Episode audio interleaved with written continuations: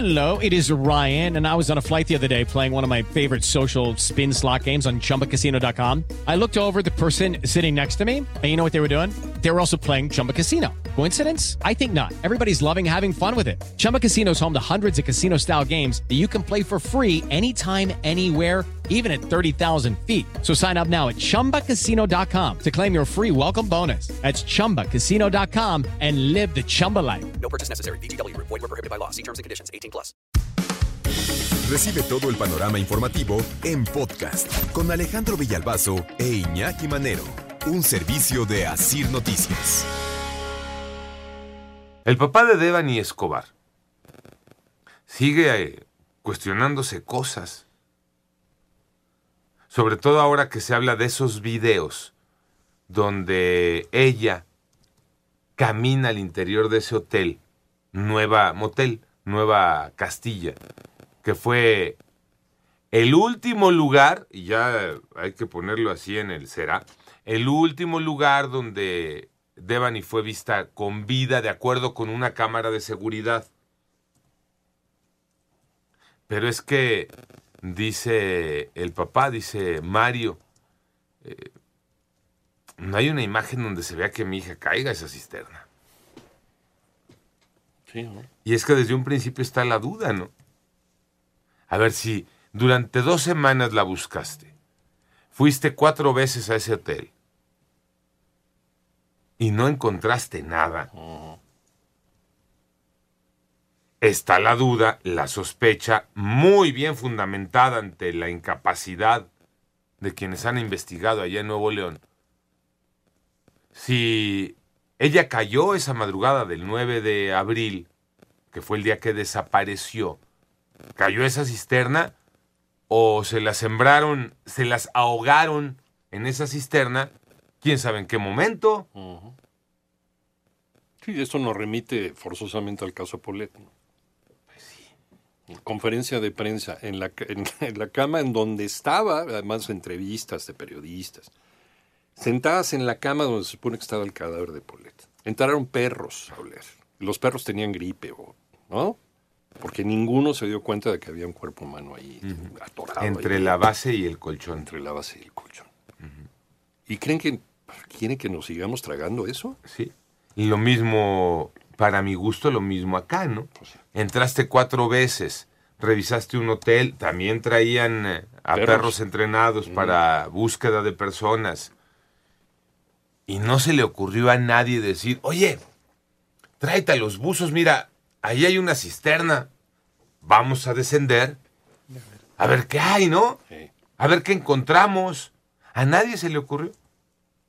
Hasta que a los 12 días, 13 días, los empleados del hotel dijeron, pues esto huele raro, y le hablaron a la policía. Empleados del hotel que no habían proporcionado las imágenes de las cámaras de seguridad. Según la fiscalía que no. Está tan revuelto todo. Por eso dice Mario Escobar. A ver, mi hija, ¿cayó ahí o no cayó ahí? Vamos a escucharlo. Se ve que se traslada y se regresa, se traslada y se regresa como buscando a alguien o pidiendo ayuda. Posteriormente, a lo mejor a unos 10, 15 metros está la cisterna, pero no quiere decir que ahí cayó. No, no hay imágenes de que ella cayó ahí, no hay imágenes de que fue un accidente. O sea, Y para mí hay otro detalle importante que pone en las dudas eh, don Mario. El cuerpo no presentaba señales de haber estado dos semanas en una cisterna. Mm. O sea, esta descomposición de un cuerpo que no es la misma eh, al aire libre que en una cisterna, que en un refrigerador, que, o sea, no es la misma. Sí, por eso incluso ya está hablando ahorita de una exhumación para hacerle una segunda necropsia. Porque no han dado los resultados No, los concluyentes de la primera. Escuchamos a don Mario Escobar. y en base a los peritajes, en base a lo legal, vamos a demostrar que mi hija no cayó sola, que mi hija no cayó por accidente, como dicen ellos. Hay otra parte muy importante en todo esto. El chofer del el taxi de aplicación del Didi en el que se subió Devani Escobar. Juan David Cuellar. Y la pregunta obligada desde hace cinco o seis días que eh, apareció el cuerpo. ¿Y en dónde está el chofer? ¿En dónde está el chofer? Pues el chofer, un joven, dio la cara, se presentó en el noticiero de Info 7 de Azteca Noreste, allá en Monterrey, y le platicó a Luis Padua, un saludo para Luis, le platicó todos los detalles de lo que ocurrió la madrugada del viernes 9 de abril.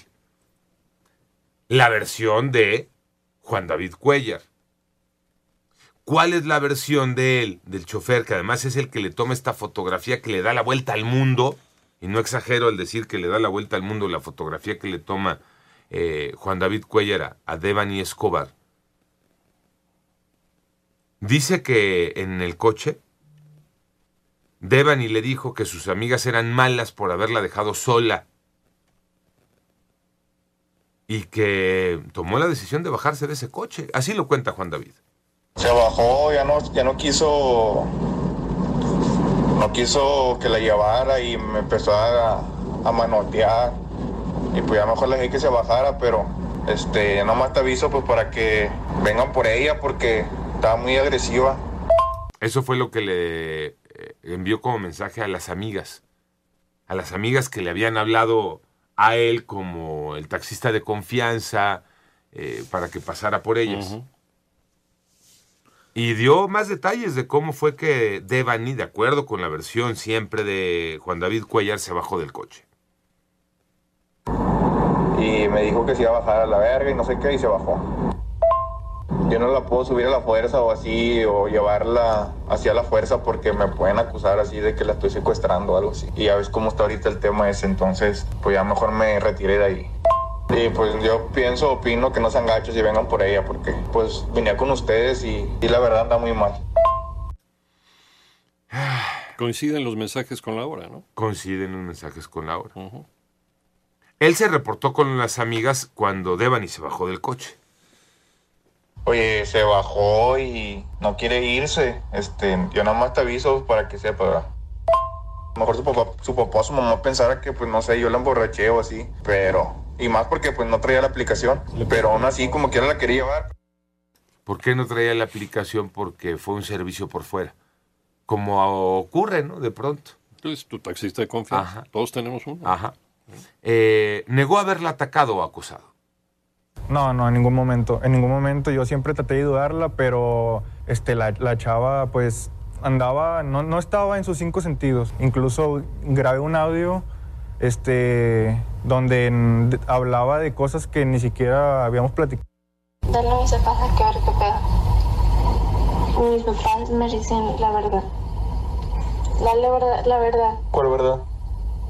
Mis papás me dicen la verdad. Y dice Juan David, aquí estoy para dar la cara, ¿no? Y cuando quiera la autoridad que me requiere, es un joven, la verdad es que es un chamaquito. Ay Dios, más enredados no pueden estar. Y todo por la incapacidad que han mostrado a lo largo de ya casi tres semanas allá en Nuevo León. Panorama informativo.